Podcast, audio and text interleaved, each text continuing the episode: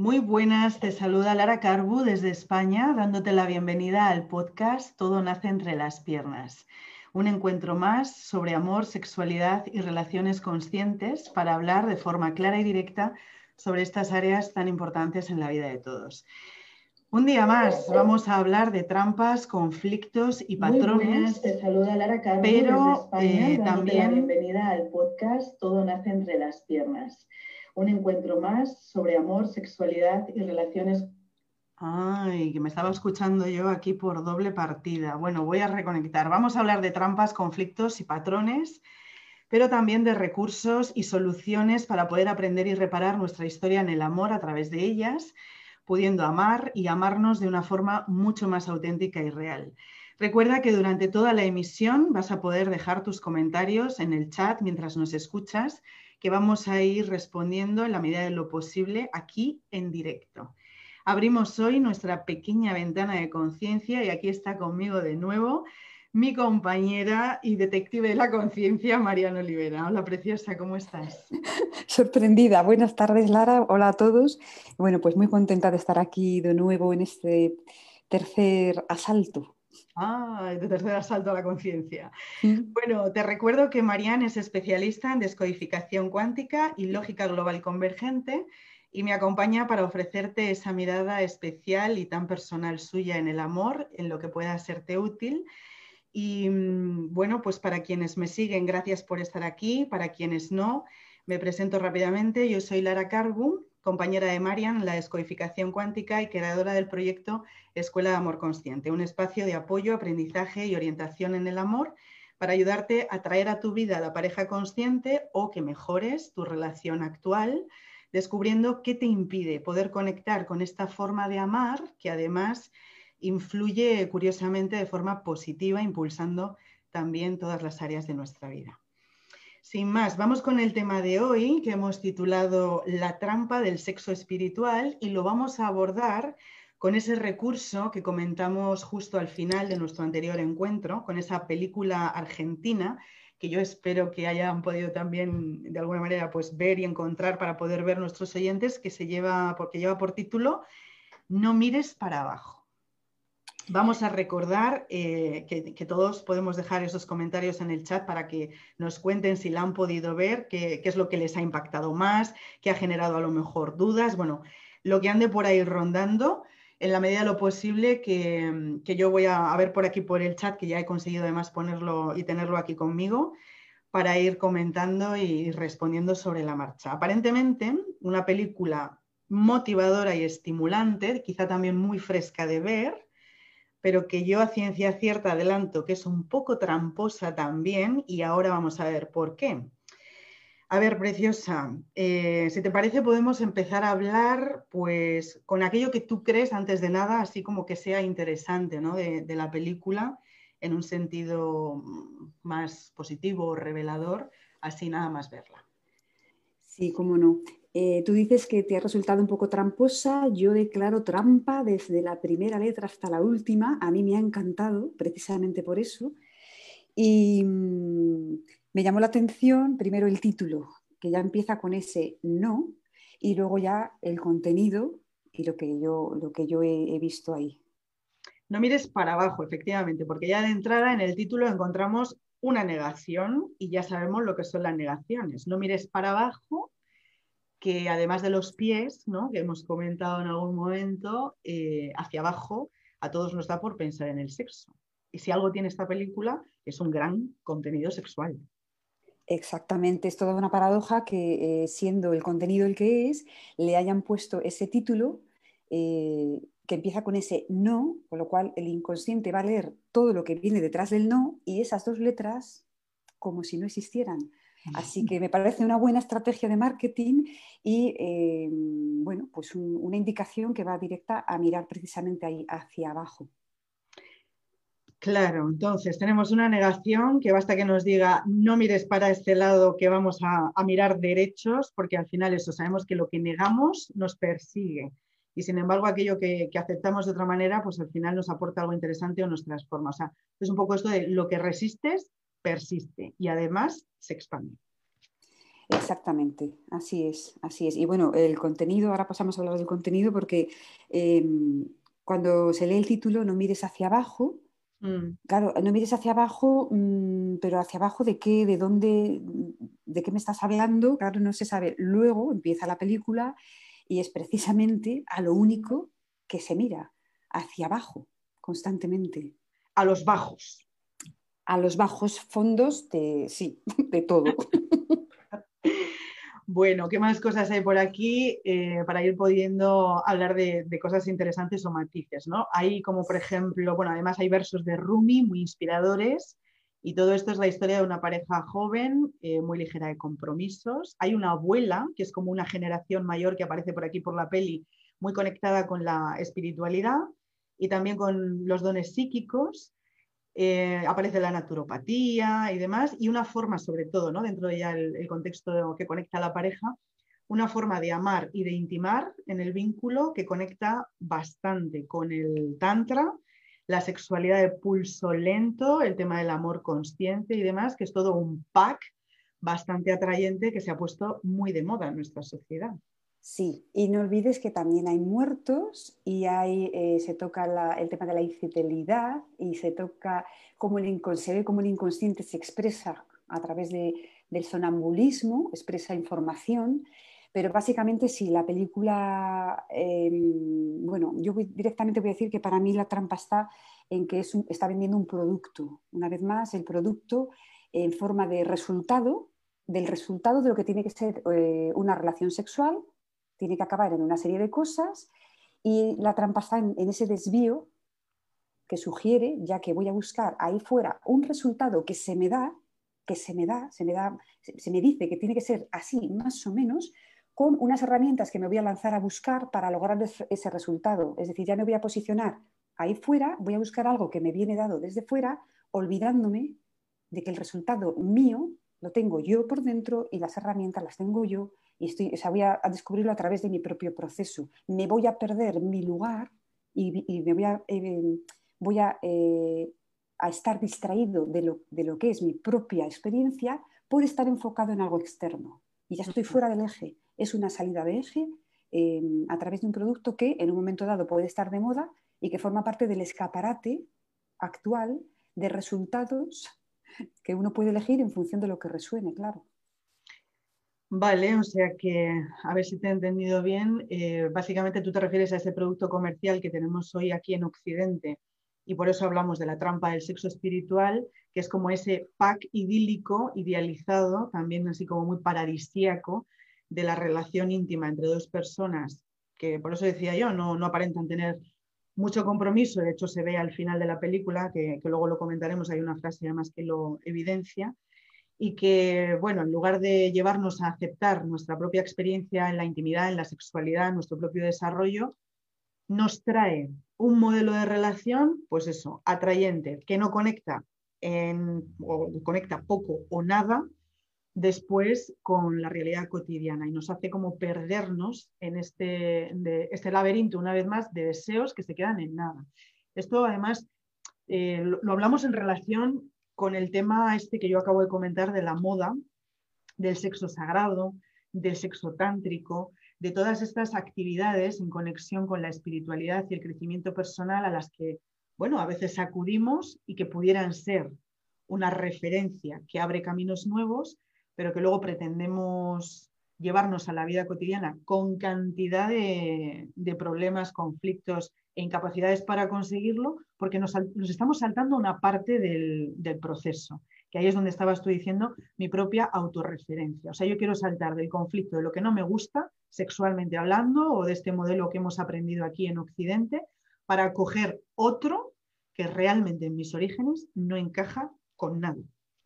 Claro, exactamente. Eh, ya se, quiero eso, o sea, uno dice quiero eso y ni siquiera nos paramos a pensar que eso es em, una interpretación muy reducida que tiene eh, como base una, verdad desarrollada a lo largo de muchos años que pertenece a una cultura que me queda lejos, pero que se, me, ha importado como algo exótico, como algo diferente y que viene a sustituir eh, las, las em, digamos, lo que tiene que ver más conmigo y mi cultura porque he fracasado constantemente. Entonces, es una sustitución, es un, despiste que encima pues, eh, está, faltando a, esa sabiduría en la, que, en la que está basado y ese recorrido y, en fin, pues, pues eh, se está perdiendo el proceso a través del cual uno llega a un resultado. Es decir, no sé si se está entendiendo, pero tú lo que yo creo que lo has explicado mejor, pero básicamente eh, es lo que digo, un producto exótico que nuevamente está trampeando y está sacándonos de, eh, del proceso que es el que precisamente me va a hacer eh, me va a hacer solucionar los conflictos y llegar a mi propio resultado. Claro, a mi propia, vamos a decir, mi propia identidad como amante. Una cosa es que yo eh, me asome como bien has dicho, a esta quizá, bueno, un tratado antiguo, una cultura antigua también, a veces con más de 5.000 años de antigüedad o incluso más atrás, que, corresponde, por ejemplo, en el, caso del Tantra. Pero claro, nosotros no podemos olvidar que somos una sociedad en esencia aquí en Occidente que, que, ha estado muy vinculada en nuestro aprendizaje y en nuestra educación a un modelo sexual, incluso emocional, reprimido, castrado y cuya expresión estaba muy vinculada exclusivamente al tema del matrimonio, a la reproducción biológica por el hecho de consumarlo a través de los niños, pero eh, no ha concebido en ningún caso el placer de sentir, el placer de conectar con el otro o simplemente encontrarme tal cual nos muestra la película con otra persona en esos contextos incluso eh, pues de expansión de la conciencia, de crecimiento personal y todo esto, ¿no? Porque además, ¿te acuerdas en la película?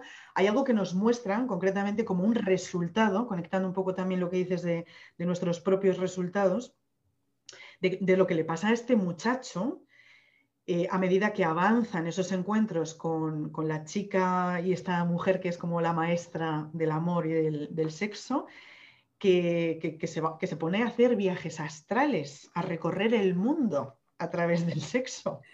Sí, sí, hace un tour turístico muy, muy peculiar, le da por ahí, le da por ahí.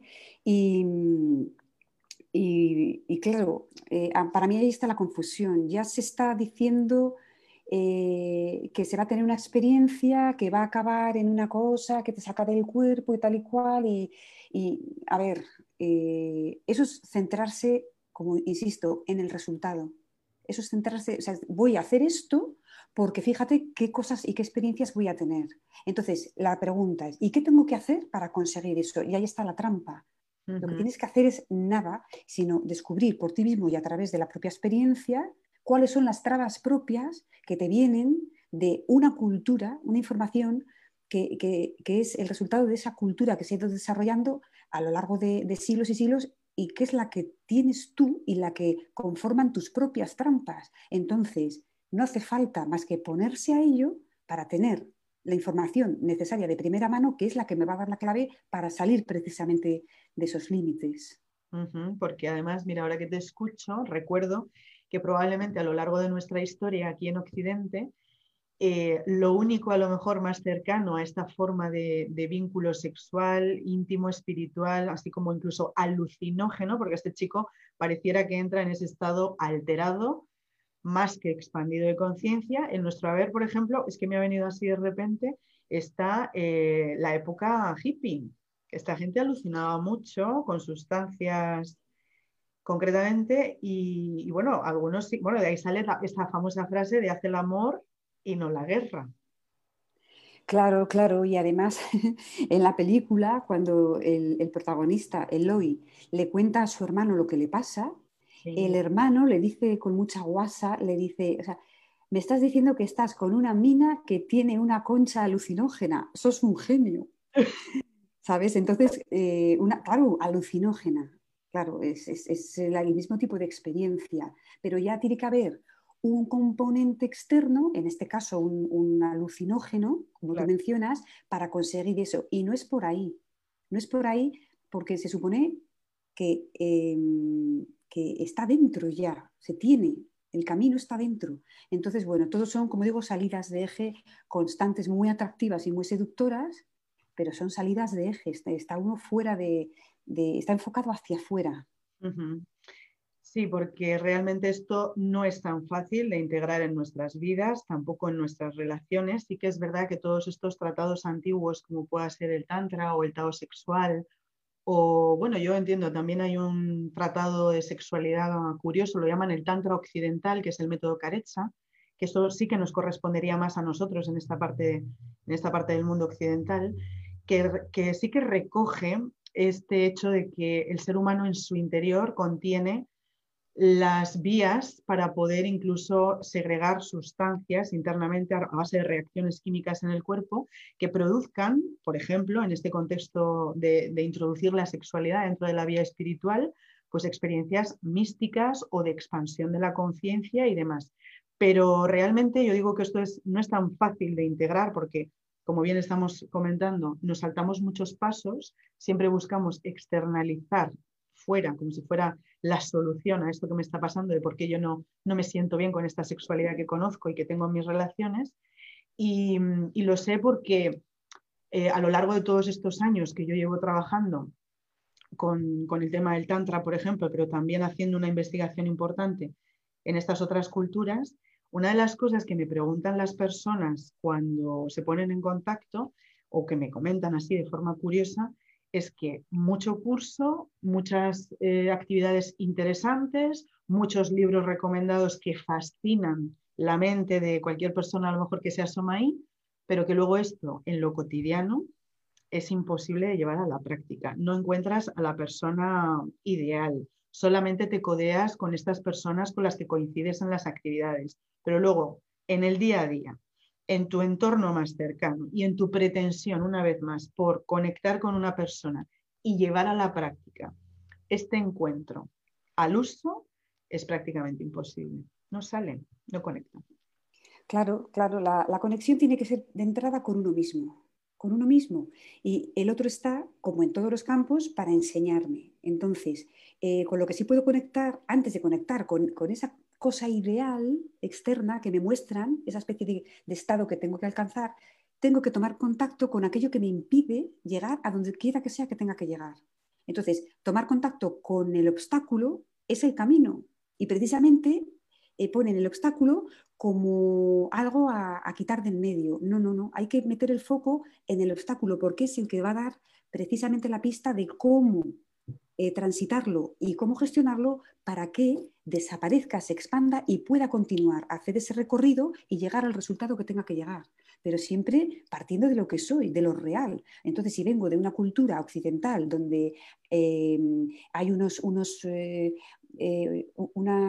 los tabúes y unas, unas limitaciones y unas castraciones a través de la religión, de la educación, de lo social, pues tendré que tomar contacto con eso y no hacer caso omiso, mirar para otro lado y pensar que una solución de fuera, exótica y tal, me lo va a, gestionar y me, va, a traer ya lo que yo quiero. Ni siquiera sé lo que quiero, porque quiero algo que no es mío.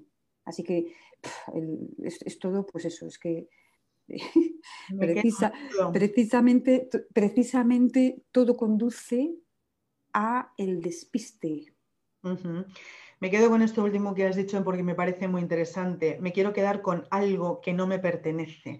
En realidad, yo fíjate, con todos estos años también observando pues, a las personas, escuchando mucho su, vida más privada cuando ya se sinceran, ¿no? Entre esos arranques de la iniciación y luego todo este proceso de acogida, pues me quiero convertir en una persona, un hombre, una mujer tántrica y tal. Yo al final lo que me doy cuenta es que eh, está fenomenal abrir, abrir la mente, vamos a decir, abrir la cabeza literalmente a que existen otras formas de amar y de relacionarnos en la intimidad, que este conocimiento nos llega, pero que nuestra estructura de base es otra totalmente diferente, que ahí es donde tú dices, ¿no? Ahí es donde tenemos que ir realmente, porque el obstáculo es el que tengo que desbloquear y la, la, historia es lo que se nos queda sin tocar, lo que realmente nos limita y luego ya veremos, porque de toda esa apertura de conciencia y de nuevas formas de amar y de relacionarme en la intimidad y en el sexo, ya veré yo que de todo eso conecta conmigo, con qué me puedo autorreferenciar realmente y con qué no, y a partir de ahí ya veremos. Y con esto que dices de, de me quiero quedar con algo que no me pertenece, es que es muy curioso, porque en nuestro inconsciente yo he observado que, mm, por ejemplo, volviendo al Tantra, eh, para muchas personas, aunque decimos que es una forma, una actitud ante la vida, una forma de vivir, eh, depende de dónde venga esto y el lugar al que acudimos para informarnos y aprender cosas nuevas, también el Tantra es una religión o lo ha sido en algún momento, ¿no? Entonces, muchas veces se nos olvida que nosotros provenimos de otros principios morales, como por ejemplo la religión cristiana, y que adoptar algo que no me pertenece realmente, eh, no me doy cuenta, pero está incurriendo en una palabra un poco así que no nos gusta, que es la traición a mis valores, la traición a mis orígenes y algo que también representa a mi clan. Ahí donde me han dado creencias, normas morales, conductas correctas e incorrectas, ¿no? Y, esto se nos va a hacer muy complicado. Claro, de hecho, a ver, cuando se va a buscar la información eh, de, los ancestros, nos basta la de, eh, aparte de la nuestra como particular, la de tres generaciones más, la de los padres, los abuelos y los bisabuelos. Ahí, con la información, la información que hay ahí, es eh, representativa de, lo que a mí me conforma. Claro, mm. si tiramos para atrás, para atrás, para atrás, pues todas las religiones parten de una verdad que luego se ha ido desarrollando a lo largo de los milenios, cada una con su color, con sus matices, con su detalle. Pero yo no puedo acceder a eso, es demasiado. Entonces, ¿qué hago? Con buscar en esas tres generaciones por encima de la mía, incluyendo la mía propia, ya tengo la información que necesito para saber de dónde vengo, dónde estoy y descubrir hacia dónde voy. Y, con todo el respeto a cada una de estas eh, culturas y tradiciones que geográficamente tienen su sitio, porque hasta el clima está dando una información y, la, vegetación, el tipo de, colores que me rodean, o sea, todo tiene que ver. Entonces, si yo estoy aquí, no puedo pretender mm, contactar tan directamente con eh, lo exótico de otro país porque no tendré la representación de eso en mi contexto. Claro. En mi contexto. Se nos olvida además que, bueno, muchas veces, como tú decías antes, todo lo que hacemos es interpretar una cultura, una religión, una forma de vivir, incluso una serie de pautas de comportamiento también en esto, la intimidad, la emoción, la relación, la sexualidad, que van a estar totalmente empañadas por nuestros propios filtros. Yo es que estaba pensando ahora, mira, si les decimos a nuestros ancestros, cuando has comentado lo de las generaciones, les decimos a nuestros ancestros que vamos a practicar el tantra y les explicamos un poco más menos de qué va, cuanto menos van a pensar que es una práctica así visto como incluso desde el inconsciente o desde sus eh, entendederas, ¿no? Una práctica depravada con el sexo recreado, con eso del placer de sentir llena de, claro, lógicamente luego nos, nos, asombramos de otras personas que no hacen más que asociar esto del tantra con las historias de las orgías y el Sodoma y Gomorra. Pero es que, claro, visto desde todas estas generaciones, cualquiera diría que no es tal cual, incluso promiscuo. Claro, porque no solamente desconocemos o no queremos mirar hacia la información nuestra, que sí, que sí es la que nos va las pistas, sino que encima tachamos de tal de vicio, de perversión o de, yo qué sé, pues de lo que se quiera que, se hable de estos temas, algo que merece todos los respetos, pues porque en su momento eso fue algo que parte de una verdad y que ha sido desvirtuado. Entonces, eh, no nos engañemos, o sea, tenemos eh, la historia que tenemos y estamos eh, rodeados de esa información que a través de la religión, que es, mm. el, es el, kit de la cuestión, ahí, está, ahí está casi todo, pues nos va a dar esa información y estamos aquí mezclando churras colmerinas, entonces al final el lío es el mismo, se vuelve al fracaso y de ahí que estas personas digan es que me voy para mi casa y estoy como, como antes, claro, porque por ahí nuevamente no es. Y encima vamos a echarle la culpa al otro, es que no doy con la pareja adecuada, es que aquí no me entiendo, es que, es que, es que, y venga a buscar fuera, y venga a buscar fuera. Entonces no se sale de la rueda, no se sale del bucle. Claro, y, fíjate, pues esto me lleva a recordar también algunos casos que yo he ido viendo después de todos estos años de personas eh, visto desde fuera que son eh, auténticas personas adictas a este tipo de experiencias pues de retiros, de fines de semana, de todo lo que tenga que ver con este ámbito que de alguna forma se constituye una vida en paralelo porque, porque pareciera que, solo son capaces de conectar con la vida o disfrutar de la vida asistiendo a este tipo de actividades y en lo cotidiano eh, sigue siendo la misma rutina de siempre, el mismo bucle, la misma decepción, la misma frustración y la misma incapacidad, como, como decimos a veces, de encontrar a alguien como yo. Sí, aquí se, digamos que tenemos, eh, un, bueno, tenemos muchos, pero un patrón. Vamos a tomar un patrón un mm. bucle del que no salgo. siempre me pasa lo mismo. Conozco a una persona, tengo relaciones sexuales, tengo una pareja, me pasa esto, esto y siempre igual y siempre igual. Entonces llevo a cabo este tipo de mm, aparentes soluciones. Eh, de entrada se puede mejorar la posición. Vamos a imaginar que el bucle es esa rueda de, hámster. Puedo estar en una posición mejor de la rueda. Y, de, momento sí que estoy mejor. Ah, pues ha habido como una mejoría. Pero al final me doy cuenta de que sigo estando en la rueda. Y se trata no de estar en una mejor posición de la rueda, sino de salir de la rueda.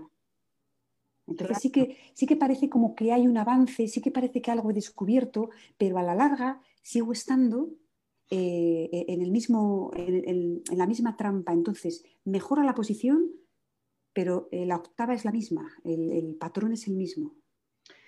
Claro, porque al final lo que sí que probablemente intuye nuestro inconsciente cuando acudimos al tantra, al tao sexual o a la... Sexualidad sagrada o espiritual como un concepto mucho más amplio incluso de, lo que nos ofrecen a veces, porque es que hoy en día cualquier persona se dedica a estas cosas, pero al final lo que vemos ahí es que quizá hay un inconsciente que lo que intuye es que detrás de la esencia ¿no? de lo que me están contando, lo que me están vendiendo en un momento dado como una experiencia maravillosa, lo que hay es eso que anhelo, que, va a, a resultar de abordar mi conflicto en primera persona y que tiene que ver con conectar con la vida, con el placer de sentir y, con la capacidad de conectar con el otro en una intimidad natural que me, que me hace sentir bien, pero muy conectado con esa referencia interna y con mi propia identidad. Y ya está, porque al final la esencia de todas estas culturas, de todas estas prácticas, todo eso que realmente nos llama la atención, es una esencia que está, pero que pasa exclusivamente por eso, por aprender a conectar con la vida y dejar a un poco de lado o tener ese valor de enfrentarme a mis creencias, romper lealtades y fidelidades con el aprendizaje y la cultura para conectar una vez más con mi ser más auténtico, en el amor, en el sexo y en cualquier otra cosa. Claro, eso es conocerse a uno mismo. Desde ahí, cuando uno va conociéndose a sí mismo y va em, ampliándose y, absorbiendo esos obstáculos, y va detectando esos patrones, esas creencias, se va creciendo y entonces se va encontrando ahí fuera a esa persona, a esa situación que está en consonancia conmigo. Entonces, eh, volvemos a lo de siempre. La pareja ideal, la pareja ideal, no, vuélvete ideal tú.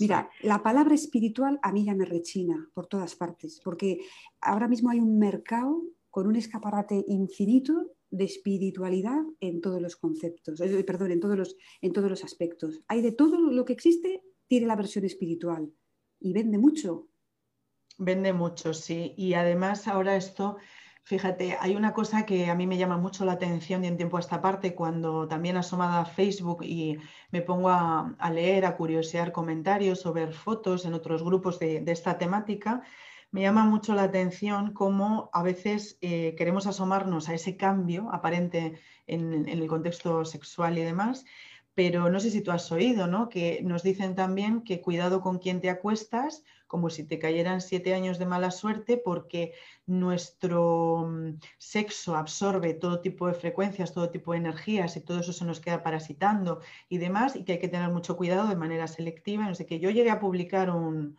un post hablando de esto porque dije, bueno, yo entiendo que ser selectivos en el amor, en el sexo y en cualquier otra cosa de la vida, bienvenido sea. Pero es que absorber energías realmente lo hacemos no solo en este contexto, sino en cualquier otro. Y además, eh, yo reconocí clarísimamente incluso ese filtro por el que yo estoy hablando de sexo espiritual, pero yo no lo diferenciaba siquiera con el mensaje de la religión cristiana. Pues la verdad, mira, no sé, no sé qué decirte porque esto de absorber energías para mí eh, se están absorbiendo energías de todo lo que me rodea, pero es que eh, si las absorbo, a ver, es mío, es todo mío. Entonces, no sé qué decirte. No sé. Es que eh, al final, exactamente, yo también caía en eso. Digo, si todo lo que tengo a mi alrededor sé que de alguna manera es mi espejo, es una creación y una proyección de mi propia realidad, para que yo pueda seguir experimentando y yendo hacia adelante y avanzando en mi aprendizaje y demás, pues tendré que seguir absorbiendo o no, pero es exactamente, todo es una cuestión mía o al final, en su defecto.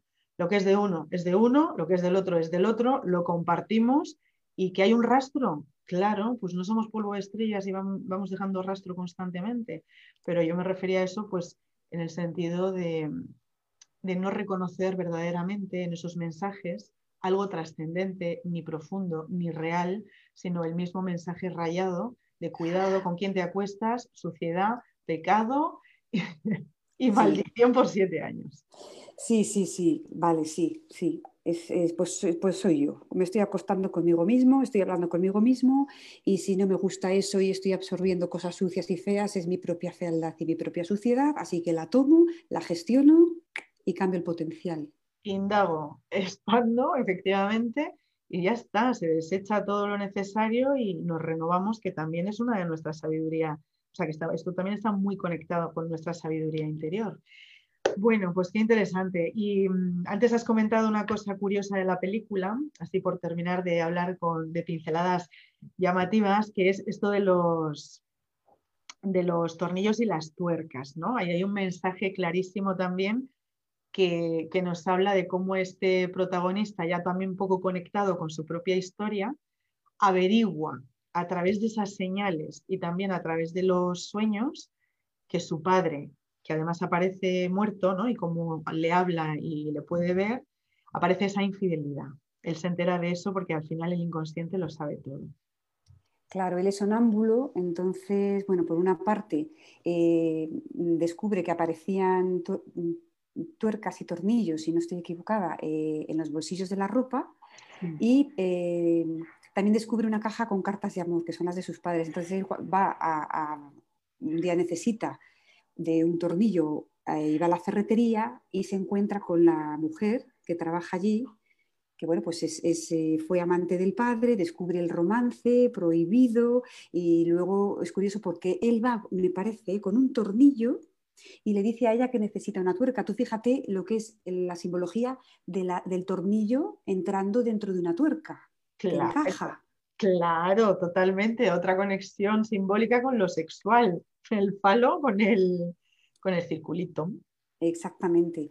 Y bueno, pues eh, a través de, su sonambulismo, pues le estaba diciendo el inconsciente, mira aquí, que tu padre tiene un lío, ha tenido un lío, es decir, una, información de deslealtad o de amor prohibido o amor imposible, eh, de tu padre con la ferretera. No era cualquier mujer, era la ferretera. Entonces, está muy bien, está muy bien. Es un detalle bastante curioso, sí. Eh, tenemos aquí a Helen Olivera, que aparte de saludarnos, lo estoy viendo ahora en los comentarios, dice otra frase muy utilizada que se me ocurre. Dos que duermen en el mismo colchón se vuelven de la misma condición. Bingo, exactamente. Dos que duermen, sí, sí, sí, pues, pues ahí, ahí se tiene, ¿no? Y, y es que son casi, casi sentencias. Mm. pero, que son, pero que tienen una información que realmente se vuelven de la misma condición, es, una condición, es la mía. Que esto muchas veces hace que, es que claro, el otro me ha pegado una manía, es que me estoy haciendo igual que tú, es que yo antes no era así, desde que estoy contigo soy así. Pues, pues no, eras así antes y te está mostrando el otro dónde tienes que mirar para, para o sea, es, es, una mina de información. Entonces, bueno, muy bueno el refrán, muy bueno esto de, que cuando estamos solos la vida rueda estupendamente y basta que entre alguien y se meta en esa intimidad propia del colchón o de la pareja que nos pone patas arriba todo esto y empezamos con la negación y yo no, yo no, yo no, yo no. Sí, claro, pues cuanto más se niega, ya sabemos lo que es el no, para el inconsciente cuenta lo que viene detrás. Esas dos letras ni las lee, no las tiene en cuenta porque es una cosa nuestra humana, el inconsciente, de hecho es una pista ¿no? a la hora de hablar, yo no he hecho tal cosa, pues ahí podemos eh, sacar todas eh, las frases que nos están, eh, nos están indicando los programas, las creencias. Mm, es verdad, sí, sí, las negaciones, que es maravilloso además asistir a ese momento revelador cuando descubres realmente lo que quieren decir esas creencias. Pues esto de la infidelidad, y ahora que dice mm, lo de la frase del colchón, es algo, bueno, en, la película aparece así, con el tema de los sueños, las señales de tornillos y tuercas en el bolsillo, en la ropa y tal, pero esto es un fenómeno bastante curioso en pareja, el cómo llegamos a intuir, a pensar que nuestra pareja nos está siendo infieles, que nos está siendo infiel sin tener aparentemente ninguna prueba que lo demuestre, ¿no? Entonces yo recuerdo al principio también yo he vivido alguna situación de esta y me he hecho muchas preguntas, pero a medida que vamos avanzando y conocemos esa parte nuestra inconsciente y que todo es información y que pertenecemos a, una parte más física y biológica que es la materia del cuerpo, pero que también somos un campo de energía que está emitiendo y que está absorbiendo frecuencia e información del entorno, eh, este fenómeno es bastante curioso y lo mencionaba con el tema del colchón, porque al, final si yo estoy siendo infiel o mi pareja lo está siendo, es una información que yo porto en mi interior, aunque no salga expresada por la voz a través de las palabras. Pero durmiendo, por ejemplo, ¿no? todos los días en el mismo colchón, es fácil que esa información se codifique por la persona que está a mi lado y que de alguna manera empiece a pensar en ello, a intuirlo e incluso hacer las famosas típicas preguntas incómodas sobre esto. Claro, si partimos eh, de que la pareja es eh, el, espejo más amplificado y más grande para verme, pues va a poner, eh, va a sacar a la palestra todos los aspectos con los cuales yo tenga que tratar en mí. La, infidelidad, la deslealtad, ¿sabes? Que luego eso es un campo también del que habrá que hablar porque son, son son, también palabras que están muy limitadas. Parece que la infidelidad es, ay, es que se ha ido con otro, se ha ido con otra. No, pero, pero, pero todo lo que salga, todo lo que salga tiene que ver conmigo, absolutamente. No, no, hay más que decir, es que es, que es, así y es comprobable. Es comprobable si se quiere mirar. Sí, sí, sí, en algún momento vamos a tener que darnos cuenta de que es muy fácil reaccionar y, más difícil a lo mejor pararse, observar, escuchar y llegar a esa reflexión que acabas de mencionar.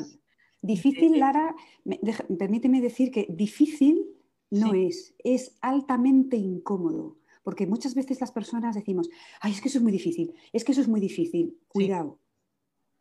Difícil o incómodo. Es incómodo porque pararse a recapacitar un momento sobre lo que he dicho, eso lo hace cualquiera. Ahora bien, tener ganas de hacerlo porque me va a hacer sentir mal, eso es otra cosa. ¿eh? Mm, quizás sí, porque ahora según lo has dicho, claro, decimos lo de el, es difícil, es difícil porque de alguna manera es una excusa y una trampa total. No quiero mirar ahí, que es súper incómodo esto. Están siendo infieles. Mm. Otra trampa. Otra trampa. Está minado, este es un, campo minado. Campo de minas. Sí que tenemos que hablar de eso, no se me va a olvidar esto que has comentado de la deslealtad y las fidelidades. Lo vamos a tener que tratar en algún momento porque también es verdad que es un tema limitante total en el, amor y en otras muchas cosas. Sí, ahí se toca hueso, ahí se toca hueso, sí. Sí, sí, sí. Em, bueno, y otra cosa que, recuerdo yo de la película, ya un poco más eh, de todo esto con lo que estamos compartiendo hacia el final, es la frase del padre. Hay una evolución, también has comentado los muertos antes, que curiosamente creo recordar, no estoy segura, pero la gran mayoría, si no todos, son hombres, que además están ahí, se les ve perfectamente, el chiquillo los puede ver y están como en el bucle de los mismos gestos, los mismos movimientos, siempre en el mismo sitio. Pero hay una evolución, ¿verdad? Cuando llegamos al final de la peli, hay un padre triste que está intentando expresarse y conectar con el hijo, pero al final hay una frase en esa, yo creo que es la misma cafetería en la que se encuentra con su hermano. Eh, hay una frase bastante poderosa de, evolución, porque el padre le mira y le dice, hijo, que, que ya bailo.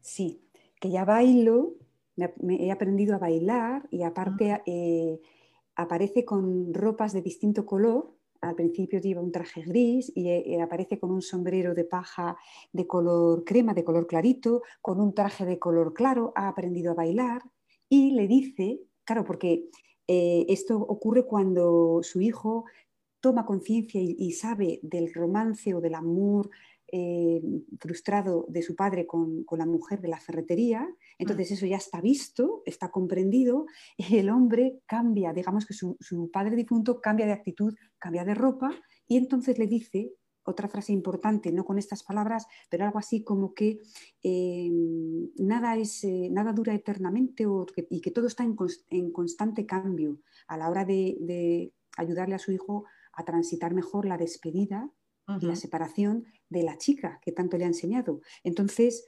eh, también es importante, es bueno, acostúmbrate a que todo cambia, todo termina, pero todo continúa al mismo tiempo. Sí, es verdad, porque esto ya es casi al final de la película le dice algo así, como para ayudarlo, efectivamente, pero para que eso además, el tema de las despedidas no le, no le impida amar, ¿no? O sea, como que no se reste experiencias importantes y en la vida por, ese miedo a perder, a despedirse. Exacto, como cuando ella también le dice, eh, ni tú te quedas, ni yo me voy. Es decir, lo saca un poco a él de, de esa interpretación tan lineal que tenemos de tan despacio-tiempo, de que esto se termina y es el fin y entonces se sufre. Bueno, ni, yo me marcho ni tú te quedas, las cosas continúan, continúan, hemos compartido un tiempo y además le dice, y bueno, pues eh, hay muchas mujeres a las que tú podrás enseñarles eh, todo lo que has aprendido, ¿no? que también le deja ahí como una especie de, de, legado muy interesante que le ayuda a él a comprenderlo todo mucho mejor y a, bueno, a sentir eso como una ruptura en la que yo pierdo algo, sino como un continuar en el que yo sigo adelante con otra especie de, ¿cómo decir?, de, función, ¿no? Claro, claro. Además, esto, si yo recuerdo, eh, yo esta película la he visto también un montón de veces y, ahora la recomiendo en la escuela porque me parece que para ilustrar todas estas cosas, más las que cada persona reconozca, o sea, recoja, pues es muy interesante. Pero además es que eh, es importante aprender eh, o aceptar que en la vida hay veces que, estos, estas experiencias, estos momentos y estas conexiones se abren y en algún momento se cierran. Porque sí que hay una cosa que yo he visto en, los casos de, parejas o de lazos con anclajes en, exparejas, que es el, esa incapacidad o, o eso que nos cuesta tanto, que es el desapego, porque siempre muchas veces las relaciones empiezan por las carencias emocionales. Entonces nos cuesta mucho desapegarnos, nos cuesta mucho despedirnos y sin querer a veces acabamos relaciones, las dejamos ir o nos despedimos, pero no lo hacemos del todo y se queda como una puerta abierta, atemporal, que con el paso del tiempo, y por eso vamos luego al proceso de indagación, resulta que, que por no querer ponerme de frente a ese momento y cerrarlo con mucho amor y despedirme realmente, aunque esa relación bueno, pues luego se mantenga, pero de otra forma nos quedamos anclados y pivotando alrededor de eso que no se terminó de cerrar del todo y yo cuando me quiero dar cuenta, pues soy incapaz de iniciar una nueva relación y volver a amar a otra persona porque en el fondo estoy ahí anclada en ese punto atemporal y si, y si rompo con eso, pareciera una vez más, y tenemos que hablar de esto, seguro hermosa porque vuelve a salir, que estoy siendo desleal aquella relación, aquella persona. Claro, y entra la culpa, pues, eh, ¿qué más? Eh, bueno, es que entran muchas cosas. A ver, eh, hay que dejarlo porque, porque es que es, entrar en, las razones por las que estoy en un bucle. Pero está claro que el desapego duele porque se termina la relación y no se ha comprendido. Y, no, y, si, y si se sigue igual es porque no se ha atendido aquello que la persona que, que ya no está Mm, eh, venía a traerme. Entonces, una cosa muy clara es que cuando si, se termina una relación y queda ese dolor y queda ese sufrimiento y queda esa carga tremenda y vuelvo a buscar a alguien que sustituya al anterior para olvidarme, para despistarme, para llevarlo mejor, me lo voy a volver a encontrar y más intenso, por está sin atender y van a ser dos píxeles, como digo yo, o como comentamos a veces, de referencia entre el primero de aquella historia que no se terminó de cerrar y este otro que me la trae en repetición para ver si me entero de que la tengo que cerrar o, llevarla un poco más allá, revisar esos puntos ciegos y darme cuenta de que aquí hay algo que está eh, que no va bien, básicamente. Sí, eh, eh, hay que madurar, asumirlo y decir, bueno, pues, pues voy a ver qué hay aquí y bueno, tampoco duele tanto. No, luego cuando las cosas, claro, se pasan por el filtro de la conciencia, de alguna manera aterrizamos también. Es que es interesante mencionarlo porque en todo esto del amor sagrado, el, amor espiritual, el tantra, bueno, todas estas culturas que, ya hemos comentado que nos atraen tanto, hay una historia que también está conectada con esto del instante del amor eterno. Nos conectamos en un momento, vivimos aunque sea un día, aunque sean unas horas, aunque sea una noche, esos encuentros tan maravillosos, alquímicos y demás. Y luego, pues nada, nos quedamos ahí en, en ese amor eterno suspendido no sabemos dónde y, no nos damos cuenta, bueno, pues sí, que eso es una parte que se vive en el momento, que vivimos en presente, pero cuidado con eso, que además voy a aprovechar, de ahí surgen a veces montones de frases que velados por toda esa carga de amor y de intensidad en lo que estamos sintiendo, nos hace o nos lleva a pronunciar y a decir cosas que pueden ser pues las típicas promesas de amor, esos compromisos que luego a lo mejor ni nos acordamos porque salieron como de forma espontánea, preciosos y maravillosos, por no hablar de, los juramentos por amor. Bueno, esa es otra, esa es otra, esas ataduras enormes que podemos estar arrastrando, ya no las nuestras propias, que, que uno jura muy alegremente, juramos y prometemos muy alegremente, nos cargamos de compromisos pero no hace falta, o sea, ni siquiera que lo hagamos nosotros porque ya puede haber por ahí eh, promesas de, amor eterno o juramentos y, eh, que no se cumplieron, que estamos arrastrando nosotros y que están impidiendo que, salgan, que salgan ciertas cosas adelante, ciertas relaciones. Entonces, bueno, eh, la, parte buena de un juramento es que se puede, es, es una atadura y todo lo que se ata se puede desatar. Exacto, exacto.